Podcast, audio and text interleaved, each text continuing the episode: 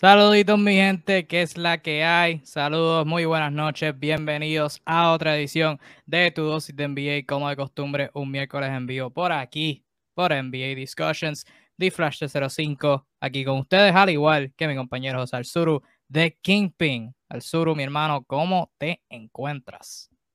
¿Qué tal, Kevin? ¿Qué tal todos los amigos de Latinoamérica que nos siguen en NBA Discussion? Una vez más en una nueva edición de Tu Dosis de NBA que estamos súper activados porque están pasando cosas, bueno, que están frescas, están como la lechuga del supermercado, Kevin. Bueno, no en todos los casos la lechuga está fresca. Sí, sí, es cierto.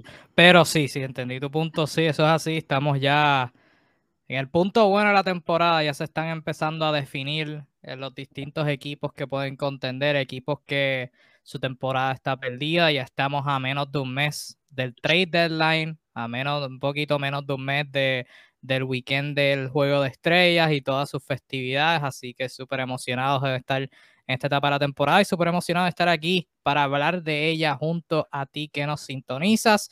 Así que como de costumbre, si tienes algún tema, algún comentario que quieras dejar, hazlo saber en los comentarios. Hablamos de eso en la medida que podamos, pero antes de comenzar, mencionaste noticias frescas y una que está fresquecita, menos de media, de media hora eh, de ocurrir, una nota no tan positiva.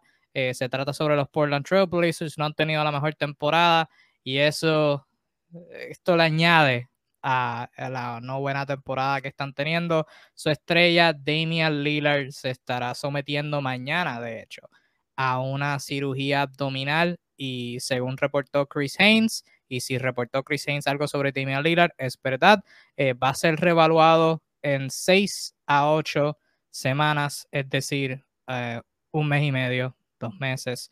Y si miras la temporada, la temporada se acaba en abril. Si tú miras a los Blazers, los Blazers están 16-24, están décimo lugar en el oeste, pero están cayendo en el standing. Eh, sin en los últimos partidos, sin Damian Lillard, sin CJ McCollum.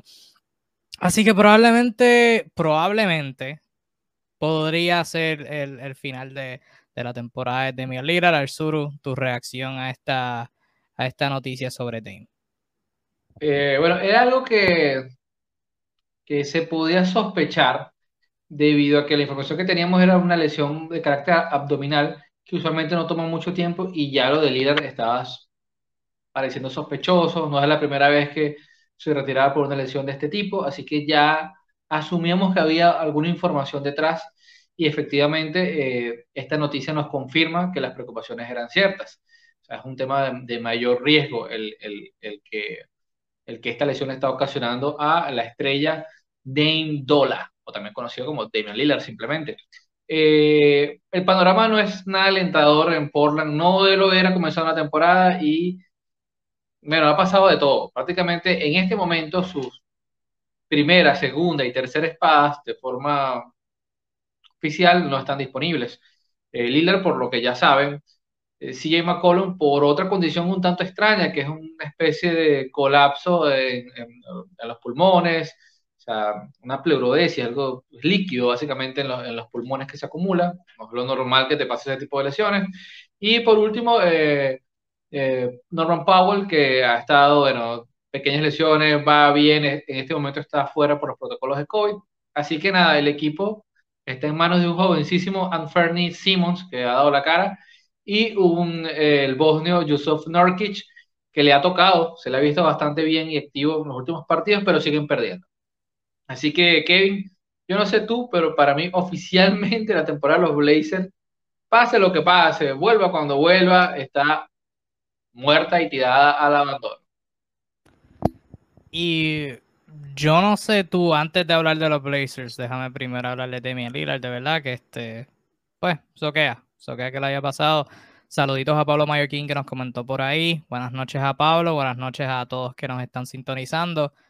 Sí, como tú bien mencionaste, es una lesión que, que Alilar lo ha tenido sufriendo varios meses ya, este, datando hasta, hasta en el verano, en las Olimpiadas, que Alilar no tuvo la mejor actuación en, eh, con el Team USA y en gran parte, según se reporta, pues por esa lesión abdominal que, que lo estaba, que lo estaba limitando un poquito y pues tampoco es lo más fácil eh, para él y sí, Dame es ese tipo de jugador que pues sea, si, si se está, si va a tomarse meses fuera de acción, sabes que es seria, porque Dame es ese tipo de jugador que cualquier dolor que tenga, él va a jugar a través de él y jugar a través de él, y pues en este caso quizás no haya sido lo mejor inteligente, lo más inteligente.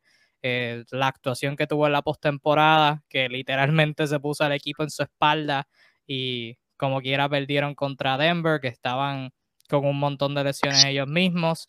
Después un poquito, un poquito después de eso, ir a China a jugar en las Olimpiadas y después en octubre empezar la temporada y en la temporada pues Dame la estrella de Portland, el, el que hace todo. Así que quizás no, no es lo más inteligente y como tú bien dijiste, o sea, mirando cómo está la temporada de los Blazers, quizás lo más inteligente era el cogerse este tiempo fuera y como que reexaminar este, su futuro con la franquicia, porque esa es otra cosa. Dame en el verano expresó dudas sobre, sobre el futuro de los Blazers y Dame se va a poner viejo. Esto es una temporada perdida porque sin Damian Lillard o no llegan a los playoffs o van a llegar al plane y no van a clasificar a la postemporada como sí, eh, como tal. O sea que este va a ser, este va a ser un proceso, un proceso bien interesante, similar al que, al que tuvieron los Nets la temporada antes de, de Durant eh, regresar a acción en donde juegan distintas combinaciones, juegan con distintos jugadores y, bien, y ven quiénes este, van a estar aptos para competir el próximo año y quiénes pues no van a estar eh, para esa situación. Y uno que tú mencionaste, Anthony Simmons, ha estado jugando brutal, particularmente desde, eh, desde que el calendario fue al 2022, o sea, hace 13 días, ha estado jugando fenomenal eh, durante la, la, ausencia de Damian Lillard, particularmente en sus últimos partidos. De hecho, sus últimos unos 3, 4, 5 partidos está promediando 28 puntos y 7 asistencias en 51% del campo y 44% en triples. ¿Qué tú has pensado de la actuación de, Anthony Simons toda esta temporada? Porque en general, si la temporada pasada, pues sí jugaba esporádicamente, era el, armador suplente este año, pues con la lesión de CJ estaba jugando con Dame y pues con la lesión de Dame estaba tomando el espacio de Dame. Se ha visto mucho mejor, mucho más decisivo, similar a Jordan Poole un poquito, muchísimo más decisivo con sus acciones y pues obviamente lo más básico, metiendo tiros. Eh, ¿Qué te has pensado de la actuación de él toda esta temporada y pues particularmente ahora recientemente? Sí, bueno, Kevin, eh, es bueno recordar ya en el año pasado, la temporada pasada, en algunos live, cuando se tocaba el tema de Portland, lo había dicho, que los dos jóvenes más interesantes, que bueno, no veían tantos minutos por, un tema de que Portland es un equipo competitivo, eh, eran tanto Nasir Little como Anthony Simmons. Este ha sido el año que, bueno, en medio de las situaciones que, que, han pasado, les ha abierto la posibilidad de ver minutos de calidad y poder demostrar de qué están hechos. Ambos son muy interesantes, pero partiendo de Diane Fernie, que tiene, comparte el nombre con la leyenda Penny Hardaway, debe haber una influencia ahí de sus padres. Eh, un muchacho que tiene una, una mecánica de tiro súper interesante, rápida, eh, pareciera ser inspirado por el mismo Lillard. O sea, tiene muchas similitudes también. ¿eh?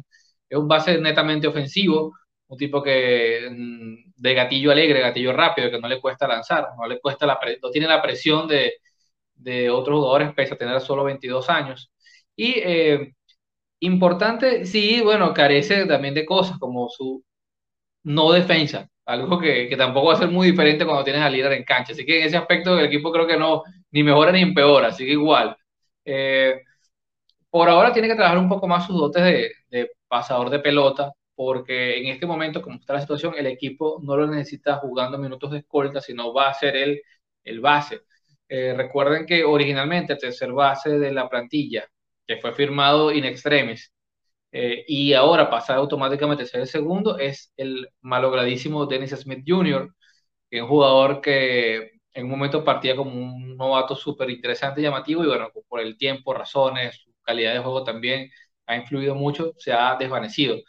También tiene la oportunidad para ver algunos minutos en, en medio de esta situación, pero dado el caso, creo que es una oportunidad de oro para, para Simons para demostrar a la franquicia que si un supuesto negado quisiera hacer una transacción por, por Damian Lillard, este, pues él pudiese ocupar el cargo de base titular de, de la franquicia natural del estado de Oregón. Por allí, Los rumores siempre han estado, Kevin. Así que yo creo que, dada la situación, ya no es tan loco. Ya le da un toque más de realidad y por un tema de, edad, de escuadrar salarios, no sería descabellado decir que pudiese ser este el último año de, de Dame Time. Y al fin y al cabo, eso pues depende de lo que Dame piense, porque obviamente si, si Dame quiere quedarse en Portland, Portland no, no lo va a cambiar, obviamente. Este, eso, eso va a depender de lo que él piense, pero yo creo que tiene que haber estrategia en este aspecto, en él coger esta lesión ahora en este tiempo donde teóricamente hablando el equipo más lo necesita. Tiene que haber más de estrategia, tuvo, tuvo, tuvo que haber muchas conversaciones tras bastidores sobre esta, esta esta situación y la operación que va a tener y todo el tipo eh, de la cosa. So, creo, creo que les queda break, creo que les queda break. Este, Pablo nos comentó por aquí, esta lesión lo viene atacando, como dice, desde las Olimpiadas, hasta qué punto esto es responsabilidad del equipo de medicina deportiva de los Blazers, es terquedad de Lillard por forzarse a jugar.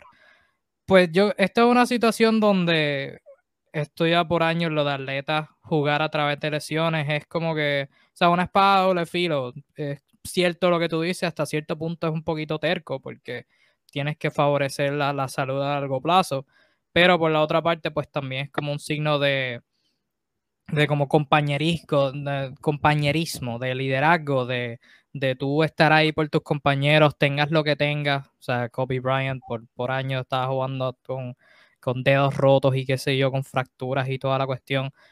Así que es un tipo de situación de, pues, si pasa algo malo, pues obviamente fue terquedad, pero pues es la mentalidad que, él tiene, así que no creo que es muy difícil tenerlo en su contra. En cuestión de ser responsabilidad del equipo de medicina, pues, bueno, eso depende de las conversaciones que hayan tenido. Eh, de nuevo, asumo que esta operación tuvo que haber sido un trabajo colectivo en términos de pues, decidir el tenerla, eh, pero yo creo que Dame siempre ha sido ese tipo de jugador y pues eso eh, nadie se lo puede quitar. O sea, quizás los doctores le dijeron a toda costa, mira, no jueguen, no jueguen, no jueguen. Y Demi Lillard le sacó el dedo del medio y dijo, ¿sabes qué? Voy a jugar sí. So, uno pues no sabe el contexto completo tampoco. Sí, fíjate, eh, Kevin, yo creo que por ahí van los tiros. Un poco de terquedad y un, poco de, de, bueno, dejar correr las cosas, ¿no? Eh, la cuenta de inside, arroba inside Injuries, que yo sigo mucho, que son un grupo de médicos deportivos que tienen un tweet bastante serio. Ellos hablan de que lo más probable es que tenga una hernia deportiva, que ha intentado jugar a través de ella durante tiempo y nunca la hayan operado porque toma ocho semanas la, la recuperación promedio. Entonces, como es algo que tú puedes lidiar con eso hasta cierto punto, probablemente, bueno, se haya complicado en demasía, el tema de la hernia ya es muy dolorosa, y bueno, han tomado la decisión de sencillamente erradicarla, pues. Así que ocho semanas es el, el, término promedio de recuperación, es decir, dos meses de competición. En dos meses, por como está el standing y, la situación, no es nada alentador eh, perder durante dos meses a tu mejor jugador. Sí, no, y, lo, y es la, la mejor decisión. Y Pablo este, comentó por aquí que tres la cuenta que, que acabas de mencionar. Arroba inside injuries. Arroba inside injuries. Incide injuries. Voy a escribirlo por aquí para ver si. Sí. Puedo ver el comentario cuando. Así, ¿sabes? Creo que eso fue lo que dijiste. Puse el comentario ahí. Ajá. Ok. Alright, así, tal cual, tal cual. Sí, sí. Este, ¿qué estaba diciendo? Sí, no, como tú mencionaste, ocho semanas. Ese es el escenario perfecto. O sea, como tú dijiste, mirando el standing, Portland va a tirar la temporada, asumiendo que Team se queda aquí, se queda, se quiera quedar en Portland. Le quitas dos meses, estás en medio de la temporada, dos meses de aquí a enero va a ser marzo, slash finales de abril o principios de abril, debo decir. Este, asumiendo que Portland no tenga break, este, pues se perdió la temporada, pero no se pierde nada del verano. O sea, yo creo que esa era la preocupación. Si él, él pudo haber tenido esta operación el verano pasado, pero quería jugar en las Olimpiadas, pudo haber tenido, la pudo haber tenido después de las Olimpiadas, pero entonces se iba a perder training camp, se iba a perder quizás al principio de la temporada. Y pues de nuevo, ahora vamos a lo mismo, el Damian Lillard querer, tener, eh, querer estar con, con, su equipo siempre. So, ese es el mejor escenario ahora. Este, so, vamos a ver qué pasa, veremos a ver el desarrollo de los jóvenes de Portland. Tú mencionaste a Dennis Smith Jr., es una oportunidad para él. Este, jugadores como Ben McLemore, o sea, todo el mundo, todo el mundo va a tener una oportunidad ahora y de nuevo, este, un, un tryout para ver quién, quién va a estar, quién puede eh, tener esa presión en la temporada que viene, donde será el último break. Si no es este año, la temporada que viene va a ser la última. Y tendrán que haber muchos cambios porque todavía me da risa que, que Neil Olshney haya dicho que, que, la defensa era culpa de Terry Stotts, que no era culpa de la plantilla, que esta plantilla era capaz de ser una buena defensiva. y después... El mayor, pero es que es estúpido, o sea, es el, el mayor es de la historia. Es ego. Eh. yo no voy a decir el equipo, pero te puedo decir que el backcourt de, de Portland, si tú lo analizas, o sea, individualmente, eh, hombre a hombre, desde los titulares hasta los suplentes, ninguno defiende. O sea, ninguno tiene ni las cualidades, voy más allá, ni siquiera tienen el biotipo de defensor para la liga actual. Voy más allá. No son lo suficientemente atléticos para eso en el sentido que estamos hablando ahorita, por wingspan, por velocidad, por masa muscular, no tienen el biotipo. Y, eso es, a mí me llama mucho la curiosidad, un tema que he analizado profundamente en mi tiempo de ocio, claro está. Eh, pero más allá de hombres quizás perfil 3-4, Nació Lillard es un prototipo de jugador que puede jugar la 3 y la 4 y puede defender. De hecho, lo ha hecho bastante bien tomando cuenta del equipo. Eh, pero tú ves a Norman Powell y, y es una especie de aeroescolta, pero eh, ya, muy buen, tiene muy buen tiro, pero hasta ahí. Y es pequeño. ya sabemos. Mide, como 6'4". No, y físicamente, o sea, a nivel de masa muscular, no, no, para nada. Este, McCollum ya sabemos, Lier lo sabemos, Simos igual. Por Dios, Denis Smith Jr. ni siquiera tiene los estándares de medida para defender bien en la NBA actual. Entonces, eh, eh, o sea, tendría que ser un coach de esos que te mete un sistema eh, basado en ayudas y una, sembrar una mentalidad muy fuerte, algo que Chauncey Billups no ha logrado, que era la esperanza que tenían muchos, no ha podido, no estoy diciendo que no ha tenido el esfuerzo, porque sí he visto en estos partidos que no ha repetido eh, a veces la estrategia, que ha, variado, pero si me preguntas a mí, yo creo que es un tema que sí, tener la plantilla confeccionada así no ayuda, pero para nada. O sea, y creo que lo más fácil es echar la culpa al técnico.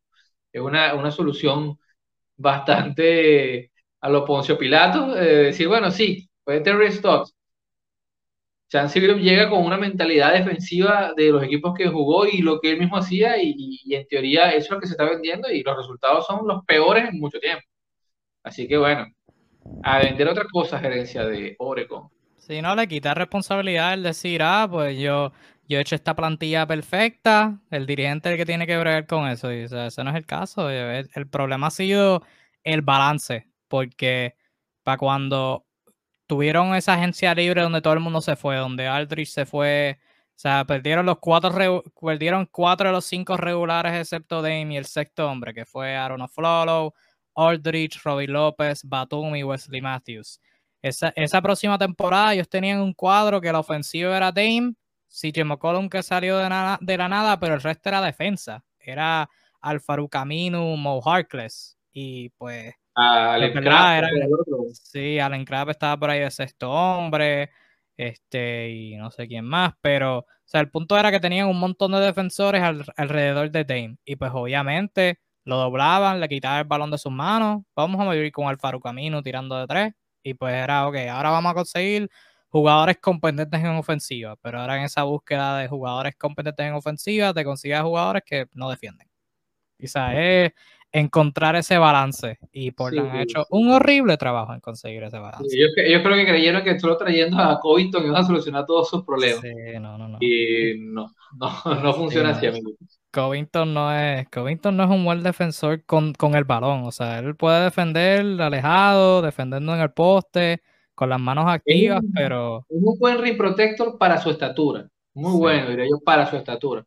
pero, sí, el balón... a lanzar a los lobos a, a marcar a Steph Corre, por ejemplo, no, Y bueno, es lo que hemos hablado, la, el grueso de los atacantes de la NBA actual son jugadores del backcourt. O sea, hay millones, o sea, casi todos los backcourt están repletos de jugadores habilidosos. Entonces tienes que tratar de tener a alguien, si no es tu mismo backcourt, tener a alguien que pueda hacerlo. Entonces aquí es donde Portland no tiene nada, no tiene absolutamente nada. Así que bueno, un año largo será. Pero bueno, este, eso fue más o menos el breaking news. Ahora sí hablamos un poquito sobre eh, lo que ya teníamos escrito para, para este live. Hubo, un partidazo ayer, va a haber un partidazo hoy con Brooklyn jugando en Chicago. Así que veremos a los dos Big Three del este en acción a ver quién es quién. Pero eh, ayer también hubo un juegazo en Memphis entre los Memphis Grizzlies y los Golden State Warriors. Y los Grizzlies, a este diría sorprendiendo, pero a este punto o sea, este punto, esto, esto, esto va en serio. Este punto esto va en serio. Memphis ganó por 8, convincente. Después de, un cuarto, ¿verdad? Este, estuvieron, empezaron el juego al frente. Golden State les, remontó, retomaron la ventaja y ellos no se, queda, no se quedaron down y volvieron, tuvieron un cuarto parcial fenomenal. Este, 116 a 108 se acabó el partido. Este, ya tuvo 29, metió los últimos dos canastos a Daggers. Este, y tuvieron a otros cuatro jugadores en doble dígitos, pero digo a este punto esto va en serio, porque Memphis han ganado 10 partidos corridos, récord de franquicia, by the way. Han ganado 20 de sus últimos 24 juegos.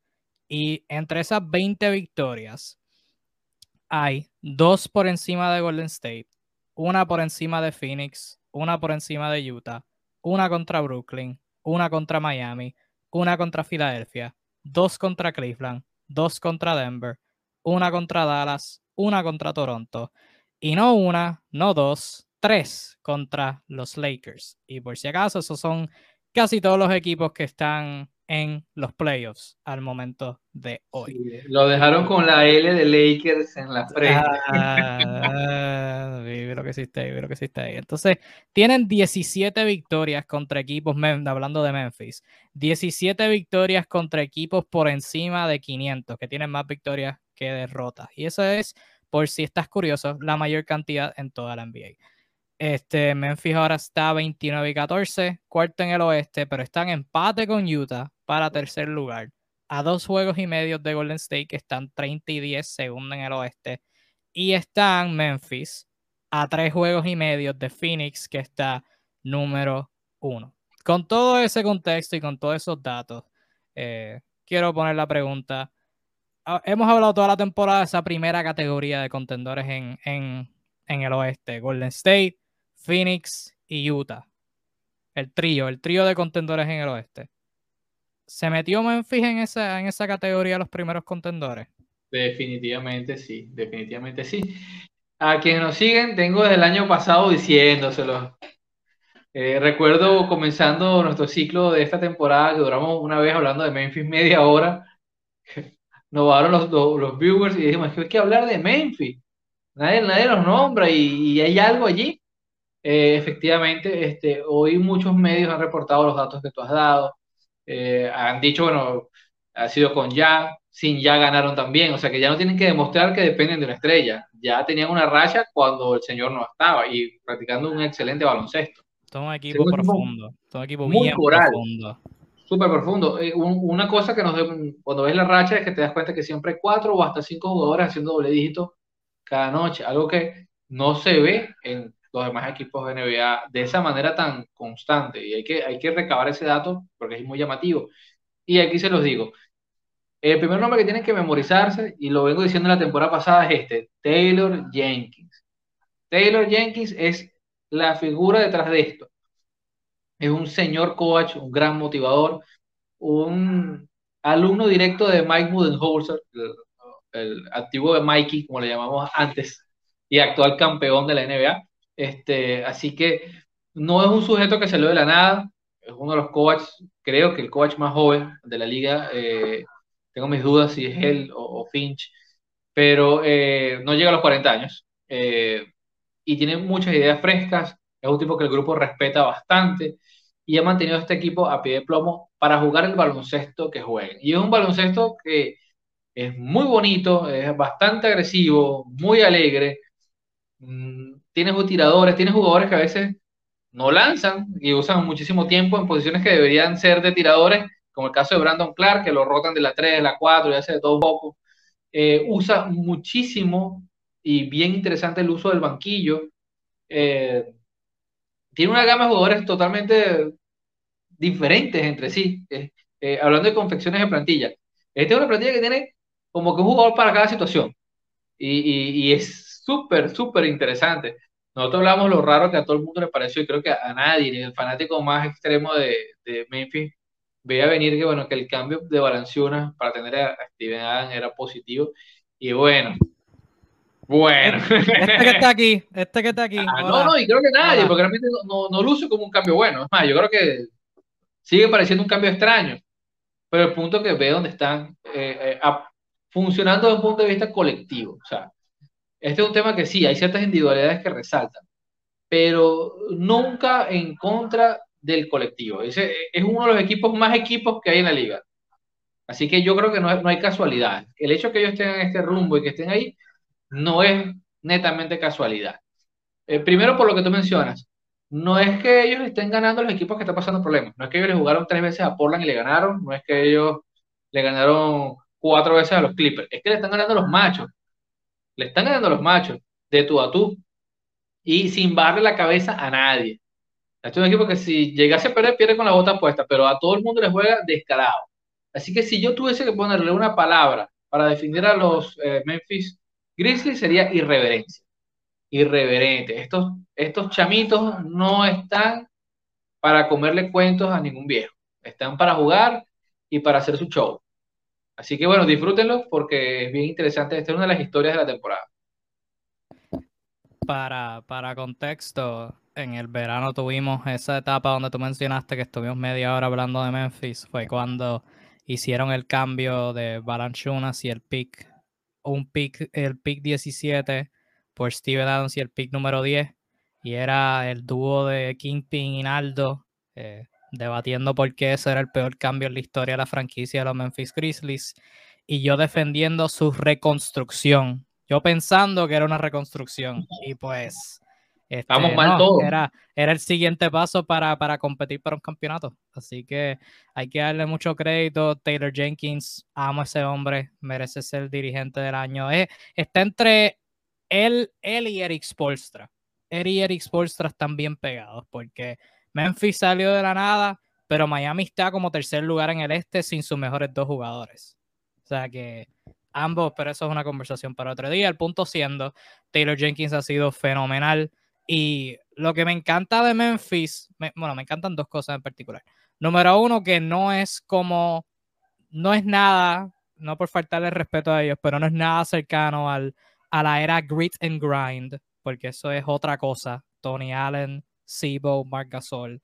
Este, pero es su estilo, es algo parecido. E-, es, la, versión, la versión moderna de, de, ese, de ese grit and grind, porque tiene un montón de jugadores, y esta es la segunda cosa, que casi nadie conoce, que nadie conocía antes de, de este periodo de partidos ahora, que juegan físico y que no le tienen miedo a nadie.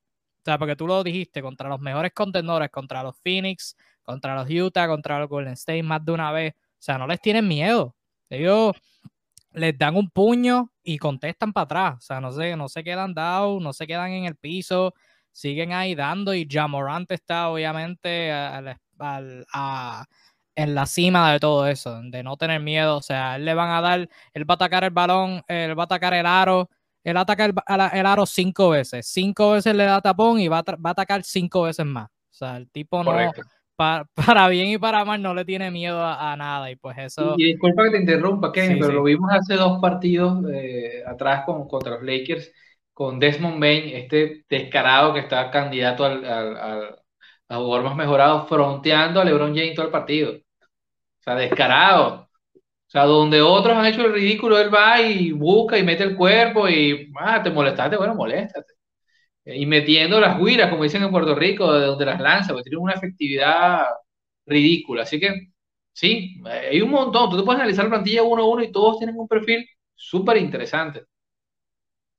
Sí, y casi son jugadores desconocidos. O sea, obviamente Jamorant, pick número 2, fue el, el, pick de ellos de lotería. Pues obviamente es el, el que todo el mundo ha conocido desde, desde, que debutó, está conectado con Zion y toda la cuestión.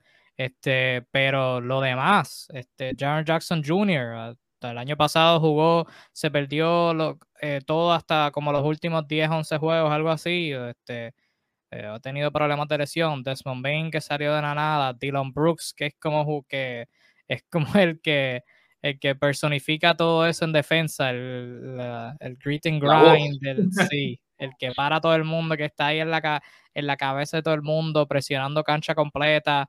Este, y pues Brandon Clark lo mencionaste, pero el resto del elenco, o sea, Steven Adams, que súper, súper infravalorado, hace su trabajo, hace su trabajo como reboteador, como el, el ancla defensivo, este, pick and roll. Jugadores como Kyle Anderson, como Tyus Jones, Anthony Melton, y pues los más jóvenes que han sobresalido, este Xavier Tillman, que fue pick de segunda ronda, similar a Desmond Bain el año pasado, olvidado, nadie le prestó atención, muy viejo para el draft. Conchar. Este, John Conchar, Aldama, Tilly, Sire Williams, que ayer jugó brutal, o sea, son un montón de jugadores que individualmente no son, o sea, no son nada, nada cercano a un a, a, los jugadores así que tú piensas de rol para un competidor, pero juntos, todas esas piezas individuales en colectivo son, son fenomenales y la química que tienen es, es brutal. O sea, todos contribuyen cuando, cuando se necesite y pues, o sea, tú lo mencionaste, ese periodo sin Jamorant, este, fue tan y tan bueno que la gente cuestionaba, este equipo es mejor sin, sin su estrella. Este equipo es mejor sin su estrella, así de bueno fue, fue ese periodo. Y pues tienen, quizá yo, eh, cuando, cuando lleguemos a la postemporada, pues yo tengo mis dudas en cuestión de cuando el juego se ponga lento, si tiene la ofensiva necesaria para poder este, sobrevivir a un partido así lento. Este... O las individualidades, pues, porque ya se sabe lo que puede hacer, pero quizás quién sería el segundo en, poder cargar una situación. Sí, sí, en la temporada regular tú puedes vivir con 3, 4 jugadores siendo segunda espada, pero en los playoffs necesitas a alguien que, que, pueda, que pueda crearte un tiro así de la nada y pues obviamente el tiro de afuera de Jamorant, pues verdad, cuando llegue el momento lo cuestionaremos, pero por ahora este, hay, que, hay que apreciar lo que los Grizzlies están haciendo porque están ahí, están ahí, no, esto no es cuestión de, de un, buen, de un buen stretch, esto no es cuestión de nada, o sea, están ahí, están consistentes y ahora, de hecho, están jugando el mejor baloncesto ahora. O sea, no es que tuvieron un buen, un buen camino al principio de la temporada, no, no, no, es que estuvieron un buen camino y ahora están mejor. Ahora están mejor aún. Tal cual. Que, hay que, hay que respetarlos. Este, Como dato curioso, le voy a dejar a las personas que nos, nos ven, yo me di cuenta que estos Grizzlies eran buenos hace bastante rato porque perdían, pero perdían jugando bien. Y yo decía, a ver, este equipo es interesante. Perdieron, pero tú no sientes que jugaron mal. Es como que ellos hicieron lo que tenían que hacer con lo que tenían en el momento y bueno, el otro equipo sencillamente era mejor. Pero no, no hay errores como tal en, los planteamientos. No es como otro equipo que tú sientes que sencillamente están planteando mal, que no saben lo que están haciendo. este es un equipo que ha ido madurando a un paso específico y lo que están viendo sencillamente es la cosecha, tal cual. La cosecha de una mentalidad que ha estado detrás de esto. Así que disfrútenlo quienes tengan que disfrutar. Y lo, lo, más preocupante para, toda la, para todo el oeste debe ser que este equipo es como el tercero más joven en toda la NBA. Están haciendo esto ahora. Y pues tú miras a Golden State, ellos no van a durar toda la década juntos. Tú miras a Utah, Donovan, Rudy, y quién más, quién más van a tener para el futuro. Este Phoenix a Chris Paul no le queda, no le queda más de cinco años. O sea, si este núcleo se queda junto, pueden, la conferencia puede ser de ellos. Eh, digo, ¿verdad? Dependiendo de lo que OKC haga con sus 17 picks de primera ronda, pero este, en términos de lo que Memphis está mostrando ahora, pues son, son un peligro, son un peligro para, para Por cierto, Kevin, en aquel programa había otra, otra cosa que quedamos, dejamos para el futuro, que era la renovación de Jaren Jackson, Jaren Jackson Jr., con lo que le había pasado, podría ser el negocio del siglo. Era una renovación por mucho menor que lo que se le había pagado a los jugadores de su corte, eh, que, estaban por finalizar su, su contrato de novato, su etapa para renovar el contrato de rookie, y con sus lesiones parecía una locura, pero ahora, con el nivel que ha demostrado, con la edad que tiene, pudiese ser una muestra que la gerencia de Memphis apostó y apostó muy bien, porque les queda margen de maniobra por si el otro año quieren hacer una locura. Sí, sí. En el caso de Jaron Jackson, pues me gustaría ver un poquito más de consistencia. Este, pienso que todavía en el lado defensivo, en los rebotes, obviamente, pero en ofensiva en general, en ofensiva en general, este, tiene buen potencial. O sea, si pone el, paquete completo, el tiro de afuera, manejo de balón para alguien de su tamaño, pues todo se ve nítido, pero pues en su caso pues, quisiera ver un poquito más de consistencia. Este, brevemente, antes de, pasar, eh, miramos al otro lado de la moneda, de la moneda, los Golden State Warriors, que pues obviamente hemos hablado de ellos, están como uno de los favoritos de toda la liga, pero Clay Thompson is back. Clay Thompson volvió a jugar dos partidos ahora con Golden State, así que brevemente, ¿cómo, cómo has visto a Clay a nivel individual y cómo, cómo crees que ha encajado con Golden State a través de sus primeros dos juegos? Honestamente, lo he visto mejor de lo que yo esperaba. Si, me, si soy sincero, lo he visto bastante bien. O sea, va a tomar un tiempito en quizás ver una versión más, más, más pulida, ¿no? Pero ha, ha calmado mis dudas de alguna manera, o sea, lo he visto alegre, dispuesto, generando físico, no lo he visto dudoso o timorato en, las acciones, o sea, bastante cumplidor, lógicamente es la máxima competencia, hay que darle chance que el cuerpo asimile la carga de jugar una noche sí, la otra, la otra también, pero yo en lo personal, te digo, estoy bastante satisfecho con lo que he visto. Eh, y, el tiro no lo ha perdido. no lo ha perdido, no, la verdad que no. Yo a nivel individual, pues obviamente sería incoherente decir algo diferente a estar impresionado. O sea, 941, 42 días creo que fue que se perdió de acción y no tiene miedo a lanzar y la está metiendo. El donkeo que obviamente se tiró en su primer juego contra Cleveland de todos los equipos. Este, y pues contra Memphis, o sea, buenas defensas que se ha enfrentado y pues no, no ha tenido miedo. Y pues la gravedad que trae, porque saludable es el segundo mejor tirador en toda la NBA, o sea, aparte tienes que defender a Curry, ahora tienes que defender a Clay. O sea, si vas a, tienes que doblar a Curry, ahora tienes que doblar a Clay. O sea, que eso le abre más espacio a otros jugadores. Y pues no ha jugado con Draymond Green, eso hay que ver cómo eso se ve. Y en esa nota, pues a nivel colectivo, hay que darle tiempo, hay que darle tiempo porque he sentido que cuando le dan la bola, el primer juego lo entiendo, porque el primer juego era su regreso, darle la bola, era emocional, emocionante, era en Golden State, o sea, ese juego lo entiendo, pero ya van dos y pues he sentido que cada vez que Clay coge la bola, la mayoría de los casos como que la ofensiva para. Como que usualmente en Golden State es constante movimiento, alguien recibe el balón, es una cortina, se convierte en movimiento del balón. Los que no tienen el balón rápido están buscando hacer otras cortinas y es un, ciclo, un constante movimiento, una, maquinaria. Pero cuando Clay ha tenido el balón, siento que la ofensiva como que se ha parado y él toma unos cuantos triveos, tira un pull-up de afuera. Independientemente entre o pues no sé, como que el proceso no me ha gustado y pues quisiera darle un breakcito más a ver cómo se acopla y ver cómo, cómo maneja esa química, porque es un equipo distinto. O sea, Clay y el cuadro de Golden State en esa final era Alfonso McKinney, Kevin Looney, estaba. O sea, no, me acuerdo quién más estaba, pero esto completamente diferente. Así que en ese, en ese aspecto, pues quisiera verlo como que darle un brequecito a ver cómo encaja y si, y la ofensiva no se sigue deteniendo cuando Clay tiene el balón. Pero pues a nivel individual han presionado, eso es lo más que importa, realmente. Es lo más que importa. Este, hablando de lesiones y posibles regresos, Kawhi Leonard, de todas las personas, podría estar regresando esta temporada. Obviamente, Kawhi tuvo eh, su lesión de, ACL en la postemporada del año pasado con, contra Utah en la segunda ronda. Y pues, según reportó Chris Haynes hace unos días, está adelantado en su rehabilitación y hay una posibilidad, aunque no se ha confirmado, nadie la, la, organización lo ha confirmado, pero hay una posibilidad de que pueda regresar esta, esta temporada. ¿Qué tú crees de eso? ¿Crees que Kawhi deba regresar esta temporada? ¿Cómo crees que, que los Clippers se verían con él? Mira, eh, bueno, hay cosas que hablamos antes del, del, show, creo que es momento de tocarla. Es una situación difícil, difícil. Yo creo que los fanáticos de los Clippers eh, deberían estar con razón preocupados porque es un momento agridulce. Decir que puede volver Kawhi Leonard es una, una excelente noticia por donde se le mire.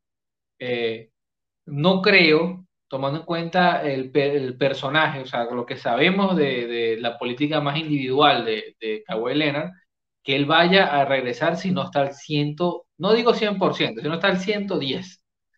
Sea, por cómo se maneja, por su entorno, eh, está en una etapa crucial de su edad, eh, así que no creo que escatime rigurosidad en, sumarse a la competición si está netamente listo. Eh, sin embargo, la franquicia de verdad lo necesita. Y con esto quiero hablar de otra cosita, porque así como decimos que hay una posibilidad, como somos Chris Haynes, una posibilidad de que vuelva a caber Leonard, también hoy sale la noticia que hay una posibilidad que Paul George no vuelva. Entonces, eh, es difícil. Por donde te metas es difícil porque no tiene claro el camino de la franquicia. Es otra, otro equipo que no está pasando por el mejor momento deportivo. Eh, poco a poco ha ido bajando en los standings. La competencia, está fuerte y se están quedando. Se quedaron sin el mejor hombre que tenían para enfrentar esa temporada. No está claro si volverá o cómo volverá. Una lesión en el codo. Y sí creo que si esto es cierto y hay una posibilidad real, eh, sin dañar su salud, de que vuelva a Kawhi, puede ser una esperanza. Ahora, ¿a qué altura llegará? ¿Será suficiente? No lo sé. No lo sé porque eh, vamos a estar claros, los Clippers hoy, hoy, hoy, hoy, por como están, no pintan, pero ser un equipo de playoffs, pero están bastante desdibujados con la plantilla actual sin estos dos grandes nombres. Al momento de nosotros estar aquí, los Clippers tienen marca de 21-21, octavo en el oeste. Están no tan despegados del, del último puesto de playoff, sexto lugar los Denver Nuggets. Para Kawhi regresar, para yo estar conforme con que, o no conforme, pero si yo soy los Clippers, bajo las únicas dos circunstancias que Kawhi regresa esta temporada es uno, faltan como 9 o 10 juegos en la temporada regular. Y dos, los Clippers están en contienda para, para estar en la postemporada slash playing. Si ninguno de esos factores se da, no hay ningún punto para a regresar este año. Porque sí, sí, hay, que, quiero ser claro con esto. Los Clippers con Kawhi son un equipo bien peligroso. O sea, no nos olvidemos de quién es Kawhi Leonard es un jugador súper completo en ambos lados de la cancha para un equipo que, que mm, lo único que hace es isolation. Kawhi es perfecto en eso. Para un equipo que su ofensiva con los jugadores que, que los jugadores que tienen ahora mismo pues no es la mejor. Kawhi ayuda un montón.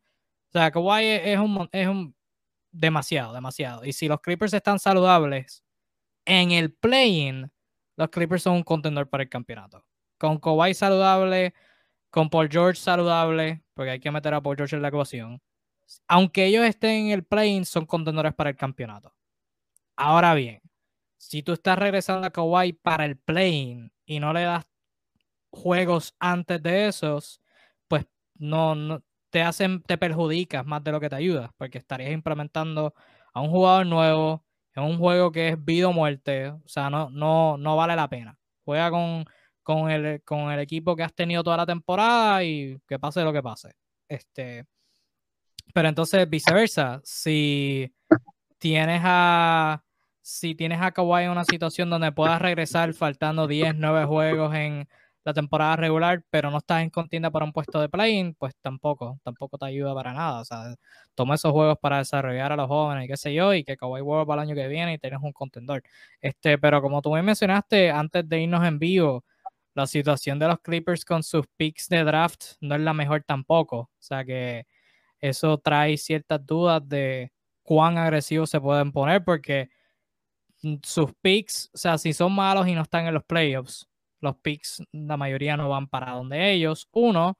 Y entonces, dos, si quieren hacer algún tipo de, de mejora a su plantilla, asumiendo que Kawhi va a regresar esta temporada y pues quiere mejorar para estar en mejor posición para cuando él tenga la, la oportunidad de volver.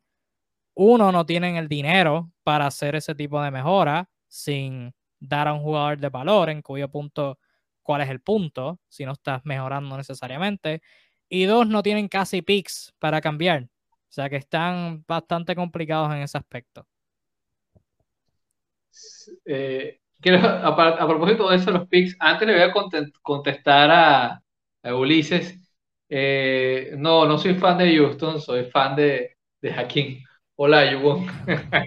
Pero bueno. Al, sur se pone muchas jerseys. Si es tu primera vez estando aquí. Soy fan de los 30 equipos. Sí, sí, sí, sí. De todas maneras, mi equipo son los Spurs, por si alguien quiere saber. Eh, con respecto a, a, eso que mencionas, Kevin, hay un, hay un problemita adicional que tienen los Clippers, que es bueno que ustedes lo sepan, es que si ellos no califican, no están entre los 14 mejores o los 15 mejores, eh, no van a ganar nada yendo a los picks de lotería. O sea, ¿por qué? Eh, porque su pick de este año está en condición, está protegido, y si ellos eh, bajan o sea, entran entre los 14 de lotería, automáticamente su pick lo pierden y se va a OKC, porque ese fue el acuerdo. Recuerden que ellos hicieron un trade bastante grande para obtener a Paul George y ahora es que se, ve este panorama, este, este swap, swap pick, como lo conocen los americanos. Eh, así que si eventualmente ellos no son lo suficientemente buenos para estar entre los mejores y van a los 14 peores, pierden ese esfuerzo, no, no reciben ninguna ganancia de cara al draft, porque por el contrario, de eso se beneficiaría OKC, que le encantan los picks a la gente de OKC, que tienen como 700. Así que el único beneficio que hay es tratar de llegar al play-in al menos. Eh, es una situación súper difícil porque no hay, no hay ningún beneficio en tanquear. Este es un equipo que no, no puede tanquear. O sea, tienen que tratar de jugar con lo que tienen y competir hasta el final porque solo allí pueden ver, aunque sea moralmente, algo. Eh, en este momento, sin sus dos mejores hombres, recuerden que esta es una plantilla confeccionada como un contenedor con dos grandes superestrellas que cobran como super mega hiperestrellas y un montón de jugadores complementarios. En este momento que tenemos, los complementarios son los que están en cancha. O sea, hay que decir que en este momento los Clippers, su primera espada es Marcus Morris. Es Marcus Morris el, el líder del equipo. Y después ahí sigue Reggie Jackson. Entonces, este equipo tiene que competir día a día con los otros nombres que hemos, que hemos hablado. O sea, que es ridículo. Está en una posición de, bastante complicadísima.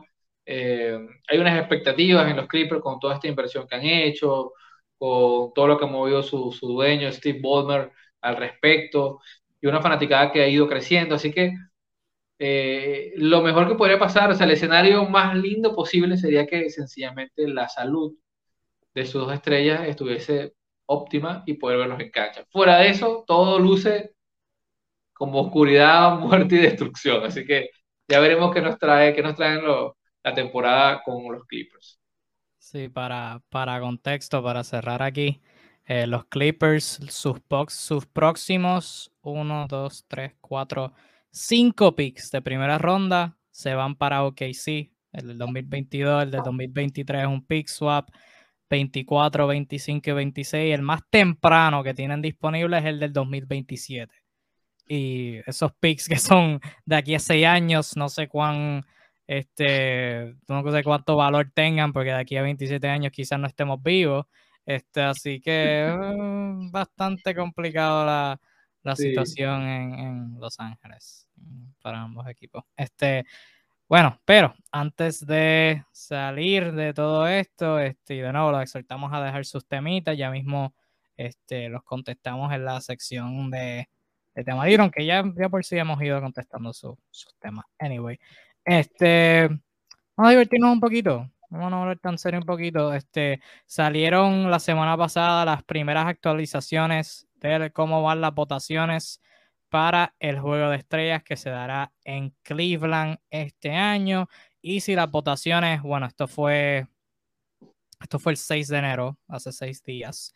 O sea que obviamente para, hoy están diferentes y sacan la actualización ya mismo. Pero si las votaciones se acabaran según la última actualización, los cuadros regulares para este, o sea, en el oeste primero serían LeBron James, Nikola Jokic, Paul George, Stephen Curry y Luka Doncic, con Stephen Curry siendo el capitán. Y en la conferencia del oeste, del este, perdón, sería Kevin Durant, Giannis Antetokounmpo, Joel Embiid, DeMar DeRozan y James Harden, con Kevin Durant siendo el capitán. Stephen Curry por ahora es el más que lleva votos. Eh, tiene 2.584.000 y pico. Kevin Durant está detrás de él por 200.000. LeBron está detrás de Curry por 500.000. Este, Giannis está detrás de Curry por 400.000. Y este, esos son los cuatro que llevan más de 2.000 votos. Este, al sur, yo tengo varias cosas de estas votaciones que, que me cogieron por sorpresa. Eh, pero tú viste, tu, la, tuviste la actualización y tus primeras reacciones fueron cuáles? Bueno, mis, mis primeras son las mismas de todos los años. o sea, la verdad, mi sistema de votación me, me genera demasiada insatisfacción. Quienes me conocen saben que no creo mucho en el, en, el consenso popular y su sabiduría. Este, pero sí, efectivamente hay nombres como el mismo Yamorán que cuando los ves en cantidad de votos te, te, te genera tanto ruido como, como esta es una votación que es popular. Pues, o sea, son jugadores todos de grandísima calidad, pero el tema de la popularidad de verdad y, incide, pero tanto, tanto, tanto que... Eh, o sea, básicamente, o sea, si vemos, lo voy a decir puntualmente, tú ves el tema de Luka Doncic, que tiene unos numerazos, pero lo ves así que te das cuenta que esa temporada no es mejor que la anterior. Para nada, o sea, ha empeorado, la situación es ya debe, ya debe estar por encima de él, el problema es que Luca tiene un país entero, Luca tiene un país entero votando por él. Entonces, bueno, genera estas insatisfacciones, eh, pero en líneas generales es lo mismo de siempre, Kevin, no, no es muy diferente. Eh, van a ir los que, los que van, a diferencia de otros años, quizás no noto la sensación de injusticia de que hay, fulanito debería ir eh, tan marcado en años pasados yo lo había mencionado, oye, Zach Lavine, que, que de verdad lo han, tenido perreado, como decimos en Venezuela. Este año pareciera no ser así, o sea, y sería una locura. O sea, salvo lesión, no me imagino otro escenario donde tanto Lavine como, como DeMar DeRozan no estén en el All-Star. O sea, definitivamente tienen que estar. Pero de verdad, honestamente, no, no me genera mayores satisfacciones o insatisfacciones esta votación. ¿Alguna que a ti te llamado la atención? ¿Algún, algún puesto o alguien que no esté? Bueno, varias me llamaron la atención. Alguien que no esté no me vinieron a la mente mucha gente. Yo creo que los que tienen que estar están ahí en órdenes que no, que no deberían estar, pero están por ahí.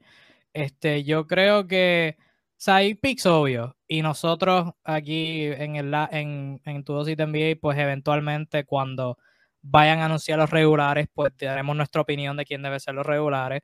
Y cuando vayan a anunciar las reservas, diremos nuestra opinión de quiénes deben ser las reservas. Porque, ¿cuál es? Yo veo a gente compartiendo sus picks de, de All-Star y es como que, ok, tú estás compartiendo tu opinión de quién debe ser All-Star en diciembre. Las votaciones cierran a finales de enero. O sea, todo, un montón de cosas pueden cambiar. O sea, que jugadores como Fred Van Vliet, por ejemplo, que ahora está cogiendo al mundo por sorpresa y definitivamente debe ser un All-Star. Hace un mes yo no lo hubiera escogido como All-Star, porque pues, las cosas cambian, así es que funciona. está este, jugando, pero hay que hablar de, verdad ridículo lo que está haciendo Van Sí, está jugando brutal y tengo las estadísticas de él, las daré ahorita en tema libre. Este, pero de hecho, en este tweet de NBA Communications, el próximo update sale mañana. No, no lo había leído. Así que mañana Veremos cómo van las actualizaciones, pero hay jugadores obvios, hay picks obvios que deben estar sí o sí. LeBron, Jokic. Espérate. LeBron, ok, por conferencia en el oeste, los que son obvios son tres frontcourt y dos backcourt. Los obvios son LeBron, Jokic y Stephen Curry. Esos son los que bajo ninguna circunstancia en todo el planeta deben faltar. Esos deben estar ahí asegurados. En el este, los tres del frontcourt, Kevin Durant, Giannis y Embiid. Ahí no hay break. Lo siento, Jason Tatum. Lo siento, eh, Harden. Busevich. Oh, Harden está en el backcourt, pero en el frontcourt de los aleros, de los hombres grandes. O sea, lo siento, pero esos tres spots están cementados. Ahí no break. Y de los guards de Mark DeRozan debe estar asegurado. Ya después ese segundo spot hay un buen debate entre Harden, Young y Lavin. Yo personalmente pienso dar un de verdad, de aquí a cuando demos nuestra opinión, cosas pueden cambiar. Pero para mí debería ser Zach Lavin. Para mí, para mí. Y en el oeste, concuerdo contigo, Jamoran debe ser estelar, eh, regular, debo decir. Al lado de, de Steph, pero pues Luca tiene una nación entera votando por él. Luca debería ser reserva, pero para traer el país entero. Las cosas que, la primera cosa que a mí me frustró, porque pues cosas como esta no lo deben frustrar, pero nos frustran fue la votación del oeste. Número en el frontcourt. Número uno está LeBron. Ok. Ok. Número dos está Jokic. Ok. Está bien. Número tres está Paul George. Ha estado jugando brutal, ahora está lesionado, pero, pero ok. Un mes. Sí, sí, sí. Pero, pero está jugando brutal, so quizás quizás lo entiendo. Número cuatro. A 700 mil votos detrás de Paul George, alero de Golden State, no se llama Paul George, no se llama Draymond Green, se llama Andrew Wiggins. ¿Qué, qué hace, qué hace Andrew Wiggins aquí? ¿Qué hace Andrew Wiggins? Bueno. Detrás de él, mil votos está Draymond Green. Pero la, la, Duke Nation, como se hace llamar la, la, milicia de, de, Golden State, ha hecho bien el trabajo porque lo he visto en Twitter súper activo con, con, el tema de, de Wiggins. A su, a su favor diré que Wiggins este año ha mejorado muchos aspectos intangibles que no tenía como su defensa. Pero, pero dista mucho, dista mucho de ser un All-Star. Pero no, Dista muchísimo. Oye, ni, reserva, ni reserva. oye, o sea, tú puedes decir X ha mejorado y ya. Ya. Tú no tienes que decir X ha mejorado, debe ser un All-Star. O sea, no. No, las cosas no tienen, no tienen que funcionar así. Hace un, hace un mes, un poquito más de un mes, yo recuerdo a, Bobby Marks tremendo dando, tremendo dando eh, datos sobre salary cap y todo eso. Pero él viene a decir que Phoenix debe tener cuatro All-Stars. Es como que, brother, no, no. Y yo entiendo que, y pues esto es lo que pasa año tras año y ya lo vamos a mantener breve. Ah, sale una actualización mañana, así que todo lo que podamos estar diciendo hoy se puede convertir en relevante. Así que esto pasa todos los años. Los equipos del top, de que están en el tope de la tabla de posiciones, siempre hay esta narrativa de que si tú estás tal posición, tú debes tener tanta cantidad de All-Stars. Y no, no funciona así. O sea, mi pensar, esto es opinión ya.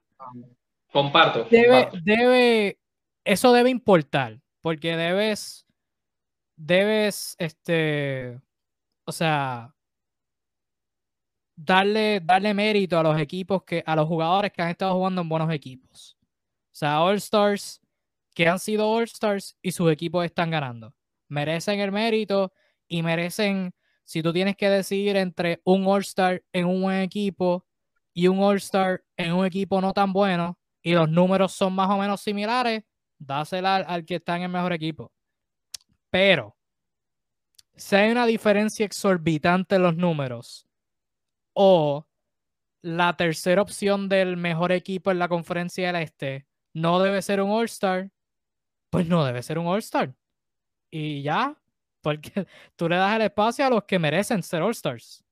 Y ya, sencillo. O sea que en Phoenix los únicos dos All-Stars deben ser Chris Paul y Devin Booker. Y Andre Ayton está jugando bien, pero no. Michael Bridges, mucho menos. Este, en Golden State, Stephen Curry y Draymond Green. Y Draymond Green yo podría ser el argumento que debe ser regular por encima de Paul George. Pero y ya, no, quiero escuchar a Andrew Wiggins, no quiero escuchar a Clay Thompson, mucho menos. Y, ya, esa, e, pasa eso. ¿Cuál es tu pensar sobre eso? De los equipos que están en el tope de la tabla de posiciones obteniendo. Para mí, para mí Draymond Green yo no se pondría a molestar a, a Draymond Green. No, pero, bueno, pero tú, ¿quién pero tú odias a Draymond Green, pero tú odias a Draymond Green, eso está Yo claro. no lo odio, yo no lo odio. sí, Creo sí. que a veces exageran un poco sus virtudes. Eh, cre- Creo bastante que exageran sus intangibles. Y, y- y creo que su misma personalidad es tan llamativa que lo hace resaltar, pues lo cual está bien, es parte del, del arte y, y de la ciencia escénica de la NBA, que es un show también. Este, y eso tiene mucho que ver, el tema mediático, la cantidad de gente que tú llamas la atención, a qué- en qué equipo tú juegas, ese equipo tiene fanaticada, porque hay gente que vota. Este, en ese sentido, creo que hay jugadores que tienen ciertas facilidades que otros no.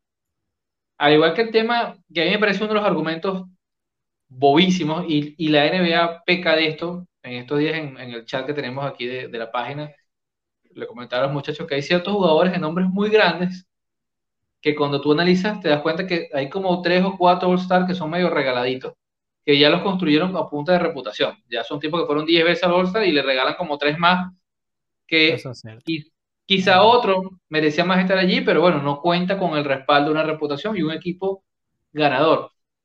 Hoy todo el día, todo el mundo es parte de la tesis que Zach Lavin merece ser All-Star. Ujú, Tú revisas los números y dices, bueno, su número es muy bueno, ha mejorado algo, pero tampoco que sean tan diferentes a los del año pasado. Sencillamente este equipo ahora es ganador. ujú. Eso es todo. O sea, el jugador es mejor como tal. No, el jugador siempre ha sido bueno, es bueno, los últimos tres años ha sido bueno. Pero la- el contexto cambia mucho y eso tiene tanto que ver. El mismo de Mar de Rosan, hablar de All-Star. El año pasado mucha gente, eh, llegó, llegó gente a ser parte de la tesis, bueno, como es el mejor jugador de los Spurs, deberían llamarlo y tal. Y mucha gente, en bastantes debates, se hablaba que ni siquiera, ojo, voy a decir esto y lo voy a decir con propiedad. Y Kevin sabe que es verdad. Mucha gente de la tesis que de Mar de Rosan ni siquiera era una estrella. Sí recuerdo, hubo un tiempo que hasta que se habló eso, que la opinión general de algunos GM de la liga es que de Mar de Rosan no era una estrella.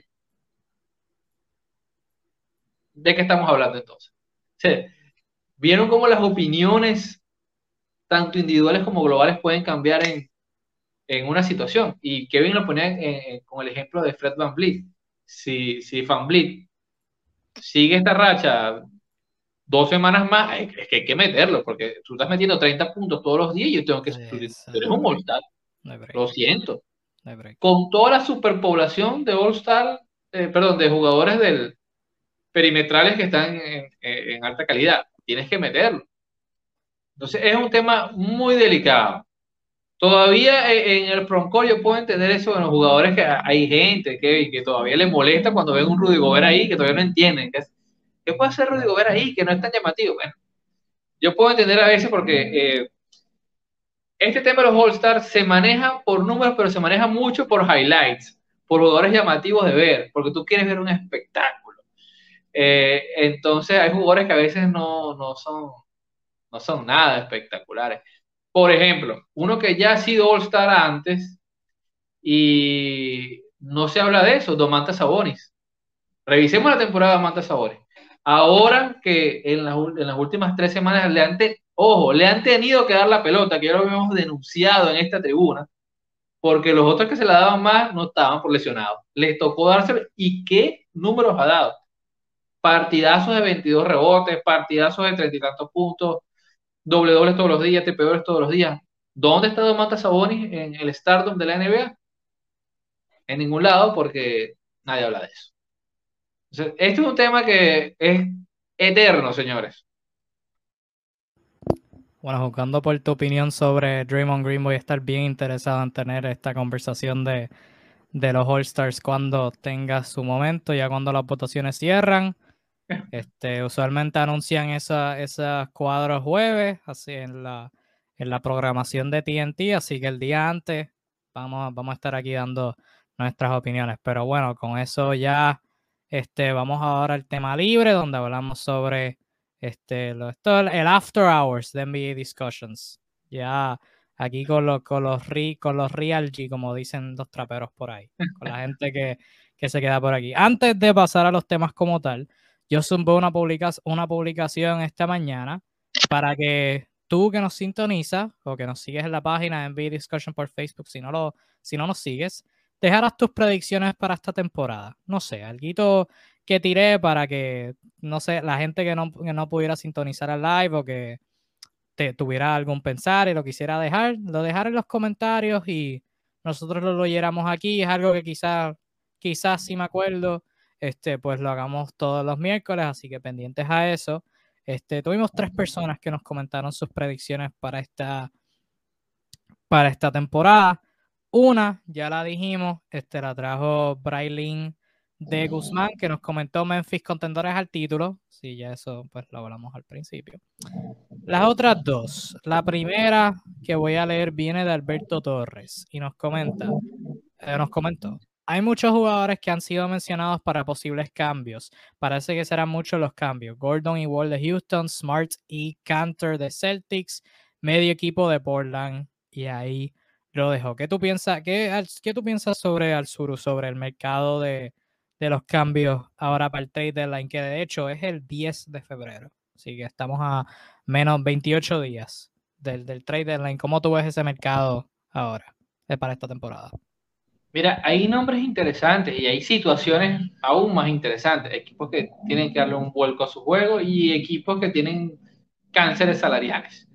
Eh, el tema, y esto lo voy a decir a nivel de crítica de la NBA, no el tema de que los jugadores ganan mucho dinero, eso el que me conoce sabe que yo soy pro que ganen mucha plata porque son las estrellas de este juego. Pero quizás como está confeccionado donde eh, hay cosas que a veces no corresponden a, la creación de nóminas, se vuelven demasiado distantes. Eh, hace que sea muy complicado hacer los matchups de muchos trades, complican más las cosas. Eh, fíjate, no es casualidad que este año tenemos varios casos donde tú ves que los equipos quieren, pero al final a diferencia de otros años, cada vez son más de la tesis de quedarse con el jugador y bueno, esperar si algún día mejora. A los Caps, por ejemplo, le ha salido relativamente bien, ahora que Kevin Love ha tenido un florecimiento de su juego y mejor salud que otros años. Eh, pero otros equipos, como el caso de, de los Sixers, necesitan hacer un trade a juro. Ese es tema sabido. Tienen dos grandes problemas. El primero, todo el mundo lo conoce, que es Ben Simmons. Pero tienen un segundo problema, que es Tobias Harris. Tobias Harris gana más que muchos. Y es la tercera espada del equipo. Bueno, o no sé ni siquiera qué es ahorita de Tobias Harris, porque ha tenido un año súper inconsistente. Va a ganar 40 millones de dólares. ¿Qué haces con él? ¿Cómo cambia? Ya tienes un problema. ¿Cómo haces para mover 70 millones en salario prácticamente? Los Sixers tienen un problema, mis amigos. Eh, ¿Los Celtics tienen un problema? Sí, definitivamente, pero yo no creo, y sería de locos hacerlo, eh, cambiar o separar la pareja de, los Jays. No creo que sea esa la solución. Yo creo que la solución es poner carácter y liderazgo. O sea, tienes otros jugadores que puedes negociar y conseguir, y repito, un base más natural o al menos un jugador prospecto de líder, que ya tenga un cierto recorrido y pueda eh, tener una visión eh, aportar una visión diferente a, lo que maneja los Celtics.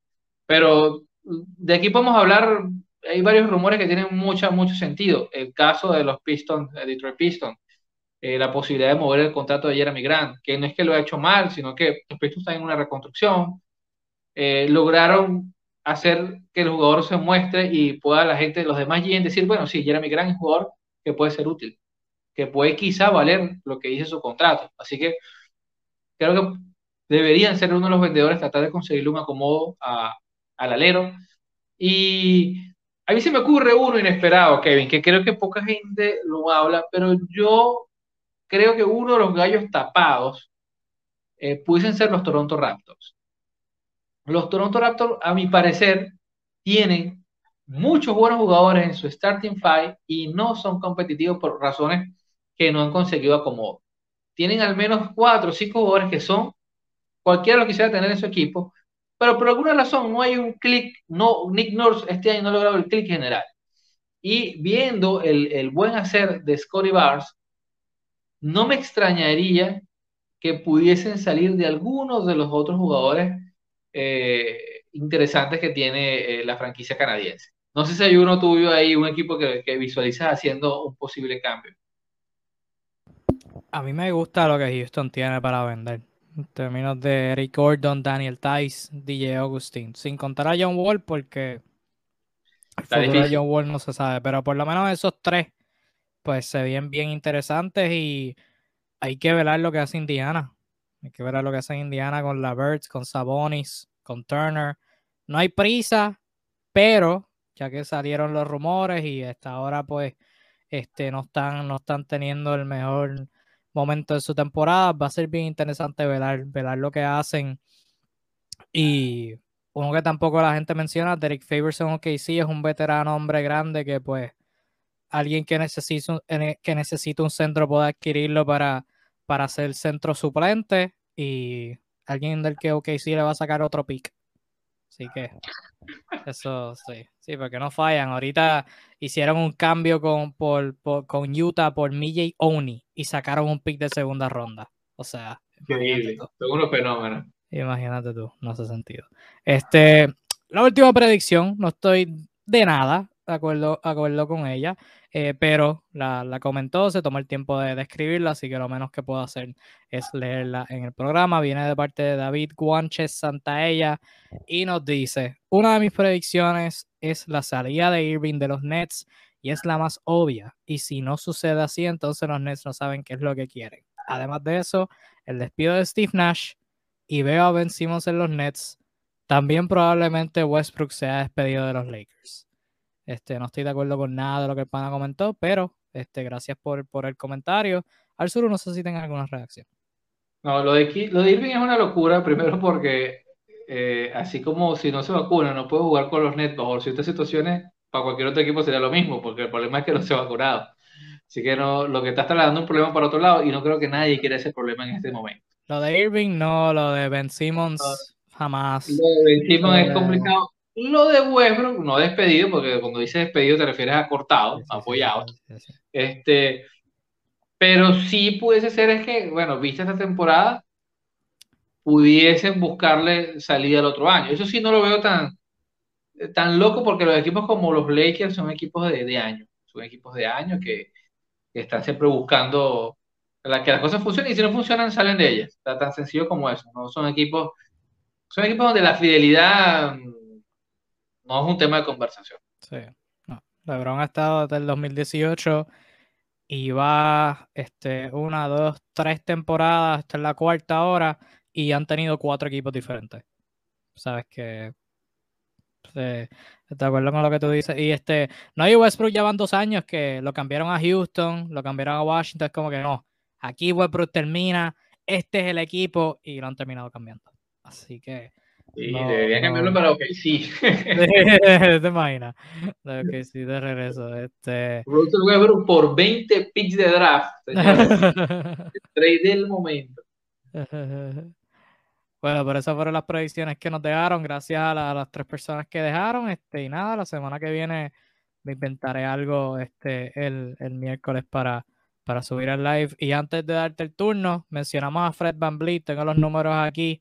Eh, Fred Van Vliet, porque hay que, hay que darle respeto. Eh, obviamente hemos hablado de eh, en pasado la, la, la, historia que ha tenido para entrar a la NBA y toda la cuestión, undrafted, G League, segunda unidad, salió de la nada en las finales, se llevó un voto para Finals MVP, eso todo el mundo se olvida de eso. Este, hubo, hay 11 votos para, para el MVP de la serie final.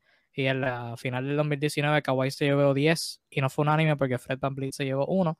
Eh, creo que fue Hubie Brown que votó por, por Fred Van Anyway, eso no es importante. El punto siendo, Fred Van en sus últimos nueve partidos está promediando 29 puntos, 7 asistencias, 2 robos, 4 rebotes, tirando 46% del campo, 45% en triples en dos intentos por juego y 92% en tiradas libres. Simplemente fenomenal. Y el récord de Toronto en esos nueve partidos, 7 y 2. Así que está cagando el equipo. Está cagando el equipo. A veces Toronto se tira unos, Toronto se tira unos cuadros que es como que Fred Van Vliet y cuatro jugadores de 6-8 o más, que son una loquera, pero Fred Van Vliet lo está haciendo funcionar. Así que mucho respeto a Fred Van Vliet. Sigan haciéndolo. Sí, mucho respeto a Fred Van Vliet. Este, Ahora estamos en tema libre. Obviamente hablamos sobre cositas que nos parecieron interesantes y pues la frecuencia, la, la modalidad que ha sido las últimas tres semanas o tres de las últimas cuatro semanas, la trivia para Arzuru para finalizar el live. Pero antes de Arzuru, ¿tienes algo que te quieras sacar del pecho? Sí, bueno, ya. No, no, no, desahogos no, ya hemos hecho muchos desahogos. Hoy estoy cool. Zumba, zumba, zumba, zumba. Eh, no, datos, más datos. Este probablemente ya muchos lo sepan. Eh, pero efectivamente, en los últimos ocho juegos hemos visto al Kyle Kuzma que todo el mundo quería ver o que todo el mundo creyó que podía llegar a ser. La mejor versión de Kyle Kuzma la hemos visto durante ocho juegos seguidos promediando más de 23 puntos por partido, haciendo más de 9 rebotes por partido, con un partido de 22 rebotes. Y eh, lo más interesante, con un 54% de acierto en tiros de campo. O sea, promedios de, de pivot, pero pivot de los buenos. Este, así que eh, en medio de una situación un poco rara, ¿no? También como, como ha estado los Wizards, eh, me genera mucho ruido, me genera mucho ruido porque he visto, tuve la oportunidad de ver un par de partidos y sí se le ve decidido, eh, sobre todo en la parte defensiva, súper duro con los rebotes, prácticamente asumió los rebotes de él, asumió los rebotes de Gafford, asumió los rebotes de Harrell, o sea, está en todos lados. Y mejorando la toma de decisiones. ¿Es esta el verdadero potencial del señor K o solo es un espejismo? Eh, Habrá que ver cómo, cómo, cómo sigue la temporada, pero un periodo súper interesante para observar el talento de Kyle Kuzma. Sí, su labor ha sido fenomenal. Este, yo tuve un post del sobre, sobre su estadística en los últimos, que sé yo que cuántos partidos, pero eso fue hace como una semana y ha seguido, ha seguido jugando bien brutal. Este, antes de la trivia, y antes de dejártelo a ti para terminar con tus temas, si es que tienes algún otro, y pasar a la trivia, este, salió un reporte esta semana sobre los Atlanta Hawks posiblemente, bueno, salieron muchos reportes, pero el más que me interesó eh, fue este. Salió un reporte sobre los Atlanta Hawks estando interesados en Ben Simmons. Ahora bien, no nos importa Ben Simmons hasta que lo traspasen. Ya eso estamos claros. Hicimos un live mega, mega episodio sobre Ben Simmons hace ya como para septiembre, creo que fue. O sea que de Ben Simmons vamos a hablar hasta que lo cambien. Ok, gracias. sí, exacto. Si es que lo cambian, si es que no se retira antes. Pero lo que sí me interesa es el posible paquete de Atlanta, porque eh, se hablaba cuando iban a hacer el cambio de Ben Simmons, hará jugadores como Cam Reddish, como Danilo Gallinari, o sea, como un 3 por 1, como un 3 o un 4 por 1, un cambio así. Y me genera la pregunta que pues muchas personas, o sea, este ha sido el debate, especialmente ahora que, que pues Atlanta eh, no está teniendo mucho éxito esta temporada, tienen muchos jugadores buenos. Y eso trae positivo y negativo. Lo positivo es que tienes mucha, mucha este, profundidad. Lo negativo es que no puedes jugar a todo el mundo y eventualmente, especialmente en el caso de Atlanta, que son jugadores jóvenes, le vas a tener que pagar y no vas a poder poderlos retenerlos a todos. Con eso en mente, para ti, ¿qué es más importante para Atlanta? ¿Tener esa profundidad que los caracterizó la temporada pasada o eh, hacer un cambio, no necesariamente por Ben Simmons, pero hacer un cambio en teoría que sean como tres jugadores de calidad por uno solo, sacrificando este, esa profundidad, pero mejorando quizás esa cuadro inicial y como que solidificando en ese aspecto. Si tú eres Atlanta, ¿qué, ¿qué, tú prefieres tener? Mira, si me preguntas a mí y mi opinión de Atlanta, yo sí tomaría el riesgo de buscar algo más diferencial. Porque es eso, y es una percepción que me tiene Atlanta desde hace, desde hace un, ratito ya. Que tiene jugadores, sí, interesantes, buenos, pero que ninguno pareciera despuntar. Incluso, quien es su segundo mejor hombre ofensivamente teoría, John Collins, un jugador interesante, espectacular, llamativo, tipo de highlights. Pero para mí, para mí, no es un sujeto diferencial. para nada, para nada.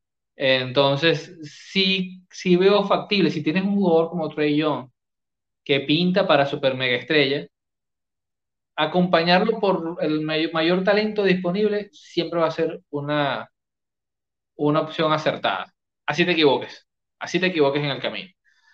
Entonces, bueno, sí, eh, eh, los Kevin Huerter, Can Reddish y de Andre Hunter de la vida, es más probable que te los vuelvas a conseguir en otro lado, pero un, un jugador diferencial no. Así que yo personalmente sí tomaría el riesgo, salga lo que salga. Sí, por, por lo menos Cam Reddish, pues ese, o sea, yo también prefiero la, profundidad, pero hasta cierto punto, pues, cierta parte la buscaría cambiar. O sea, alguien como, como Cam Reddish, quizás Galinari, si tengo que complementar a Cam con algo, pero hasta cierto punto yo me gustaría quedarme con esa profundidad. Hasta cierto punto, pues, si están dispuestos a sacrificar, la profundidad nunca viene mal. depende de lo que te den o por qué lo cambies. Ah, bueno. O dudo que vencimos sea la mejor solución para parchar sus problemas.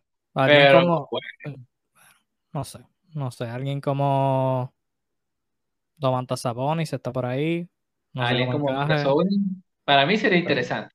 Yo lo pago, yo lo pago. Sí, sí. Bueno, Arzuro, ¿tienes alguna otra cosita, algunas otras cositas?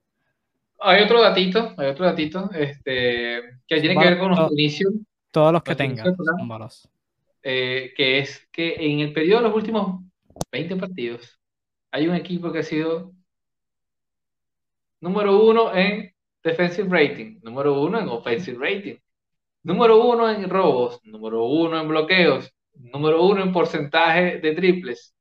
Y ese equipo se llama Memphis Grizzlies. Es decir, que no solo están ganando, sino que están matando la fucking liga en todos los sentidos. Son la mejor defensa en ese periodo y son el mejor ataque.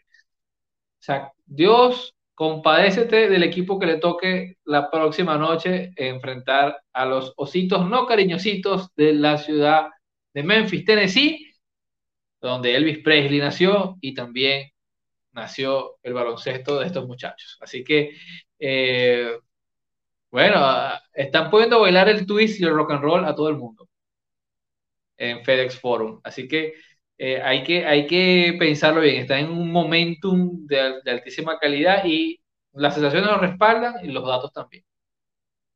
Están jugando bien brutal y de hecho Luis lo comentó ahorita que no lo leí. Este, comentó si Dallas gana hoy, este, a Nueva York se pondría en una racha de siete victorias seguidas y el viernes juegan contra Memphis. Estaría en juego las rachas de victorias más largas actualmente, 7 y 10. Ese juego estaría bueno y la serie entre ellos está 1-1 en la temporada regular. Así que este, Dallas está caliente, su premio, eh, una cita contra los Memphis Grizzlies el viernes, según comentó Luis Picorari. Saluditos a Luis que comentó ahorita, no sé si todavía sigue por ahí. Este, bueno, Arzuro, ¿tienes alguna otra cosita que quieras sacarte? Estás en mute por si acaso, pero entendí que dijiste que no. que, ya está bien, pero dame mi trivia para perder con bueno, ahora, última, último segmento, pasamos a la trivia estadística para Kingpin. Eh, ha sido muy bonita. Kingpin tiene marca de 0 y 3 en la trivia. Este, net ratings, esa fue bastante fácil. Luego fue un poquito más complicada con tiros con porcentajes catch and shoot esta temporada. Le dio una, un poquito más fácil, porcentaje de media distancia. Tampoco la pudo aceptar. Te quiero dar fácil, pero no te quiero dar wiras. Así que esto fue lo que hice. Esto fue lo que hice para, para la trivia de esta semana. Tu trivia para esta semana es cortesía de PvP Stats. La. Espérate, que escribí el título y ahora no me acuerdo lo que puse los equipos. Ahora vamos con equipos. Ya ah. no, no tienes que adivinar entre 400 jugadores. Te voy a dar equipos. tienes, tienes, 30 opciones.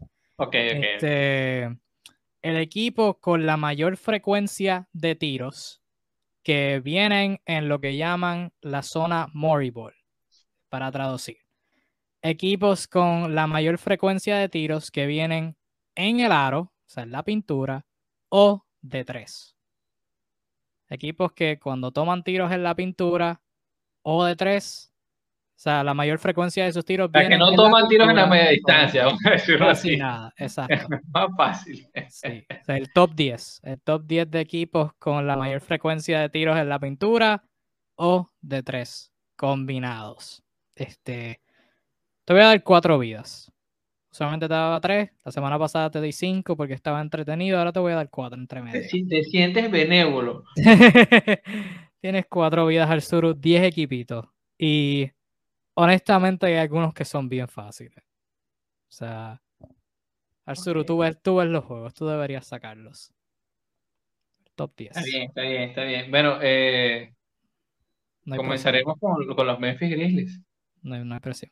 Los Memphis Grizzlies están número 21 en No la lista de frecuencia de tiros en la pintura o de tres. Ah, Memphis toma genial. bastante Ese tiros a media distancia. Tiran el 60, para que tengas una idea de, de, cuán- de la frecuencia.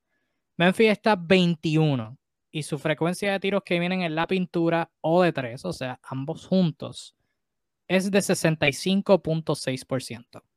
Y están número 21. O sea, Imagínate. Noveno- lanzando peor, para que, ten- para que tengas una idea de los porcentajes. Noveno peor. Bueno, ok. Me la, esta está fácil. Utah.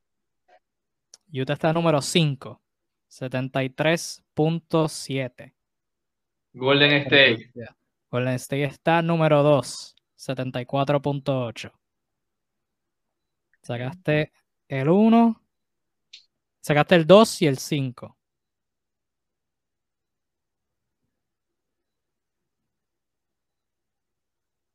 Voy a montarlos por aquí para. Acá sacaste el 2 y sacaste el 5, te falta 1, 3, 4 y de 6 al 10. Atlanta Hawks. Atlanta está. Número 22. Oh, 65 pu- 65.5. Tienen a Trellón. Trellón tiene un montón de flotadoras. sí. Debí que- pensar eso antes de decir. Sí, sí, sí. Eso lo tienes que Eh, pensar. No puedes tirar aquí balas locas. Así que Denver. te quedan dos vidas. Fuiste con Denver. Tiene que estar entre los 10. Tiene que Denver, estar. Denver está 14. 69.5. Te queda, ¿sabes qué? Te voy a dar las 5 vidas. De ahora en adelante te voy a dar 5 vidas. Oh, Dios, Te quedan dos vidas. Piensa el Suru. ¿Quién tira de 3 siempre? Y si no tiran de 3, tiran en la pintura. Sacaste uno obvio, que era Utah. Sacaste el otro obvio, que era Golden State. Y para, para aquí que son obvios. Para aquí que son obvios. Te quedan dos vidas, el Suru, piensa.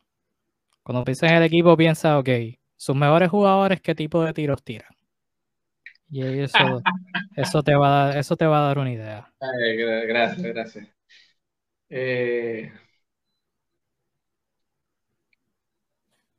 me ha puesto a dudar porque pienso en Brooklyn, pero luego pienso en, en todos los tiros de media distancia de Durán y me asusto, así que no lo voy a decir todavía.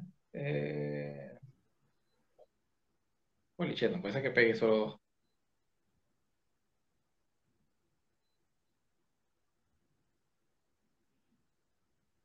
Ah, me la juego con una estúpida. eh, Detroit Pistons.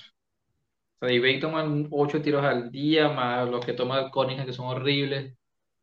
Pues no es estúpida porque Detroit está número 8. 71.2. Sea, Debate toma 8 tiros. Tiene que significar algo. Sí, por eso, por eso, por eso te digo. Piensa los mejores jugadores y los tipos de tiros que, que intentan.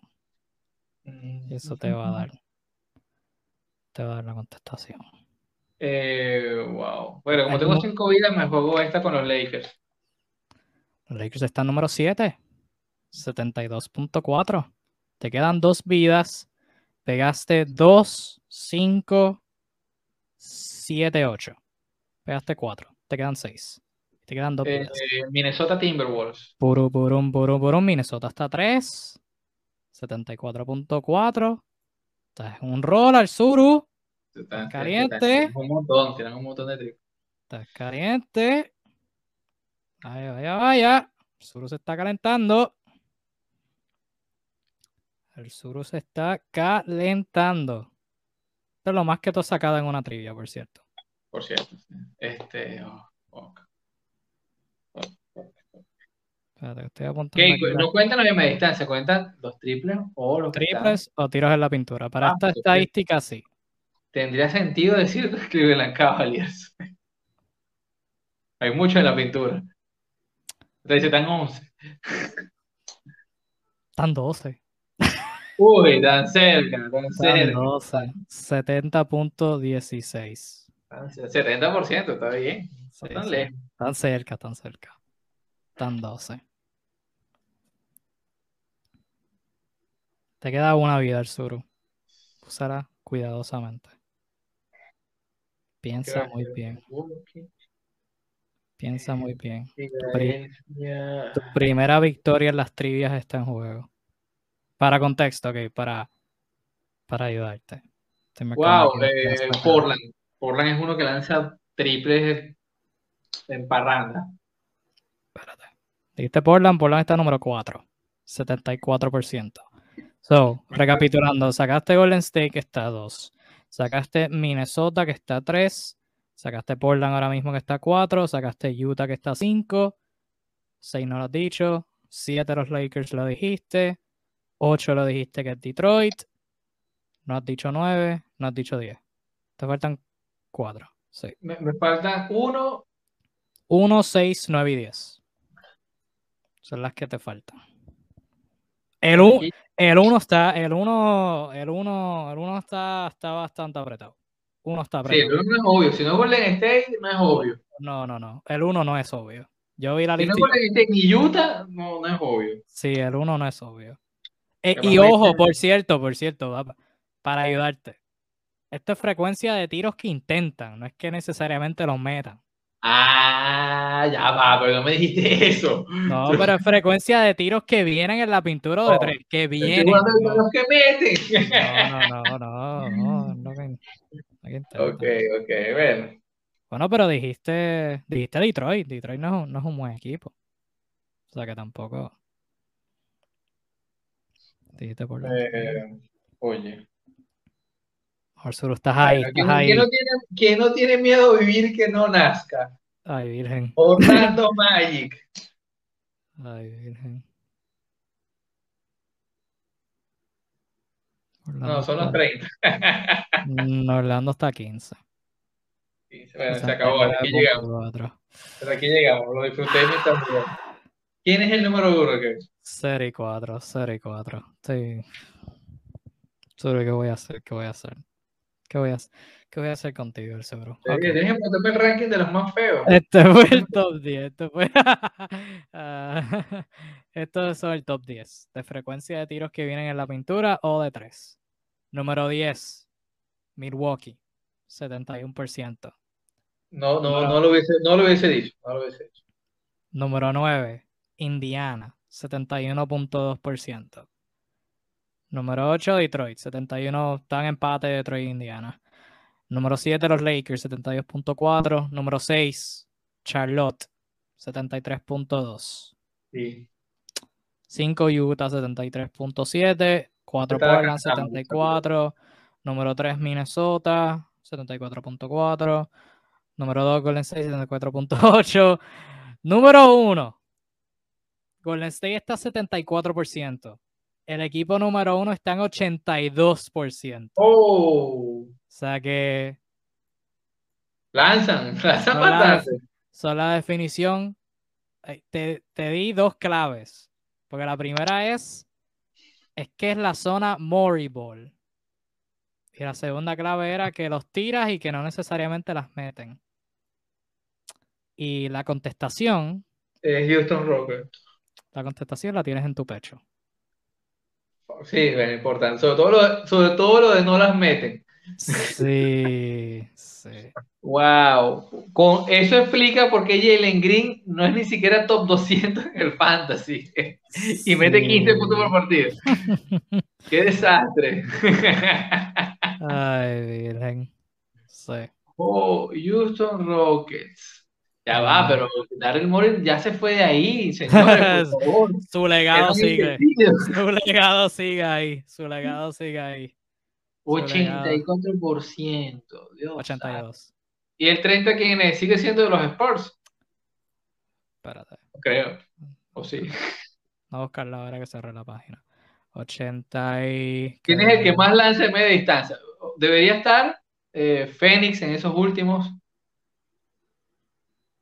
Te lo busco ahora. Número 30 está Phoenix. Ajá, debería estar Phoenix. Número 30 está Phoenix, San Antonio está 29. Ok, él, no ha cambiado, eso no ha cambiado en la liga. Y mencionaste a Filadelfia, Filadelfia está 28. Ahorita mencionaste a Brooklyn, y Brooklyn está 25. Imagínense, cuando Daryl Morey no sigue aún, no sigue sus propias instrucciones. Hace que tiene a Jordan Beat, tiene a Jordan Beat. Este... y ya no tiene el mejor pasador para triperos de toda la liga. También, también. ¿Quién hubiera pensado? ¿Quién hubiera pensado que sin Filadelfia, que sin Ben Simmons Filadelfia hubiera soqueado? ¿Quién hubiera pensado? Que no están soqueando, pero. Bueno, Arzuro. Lamentablemente, 0 y 4 en las trivias. Y hay muchas más fácil que esa. Así que.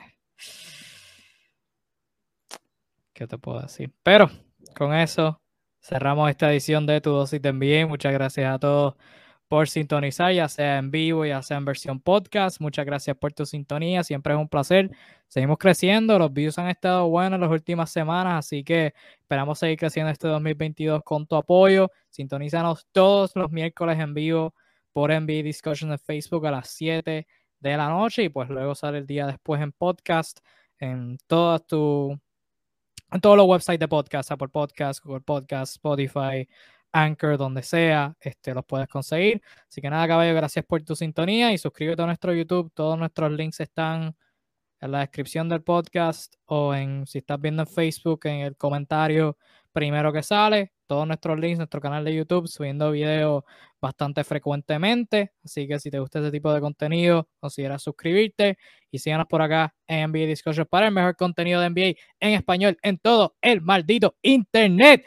Así que con todo eso dicho, gracias por tu sintonía nuevamente. Que tengas un lindo resto de tu día. Cuídate mucho, que tengas una linda noche si no estás viendo en vivo. Disfruta de los partidos. Nos vemos la semana que viene. Chao.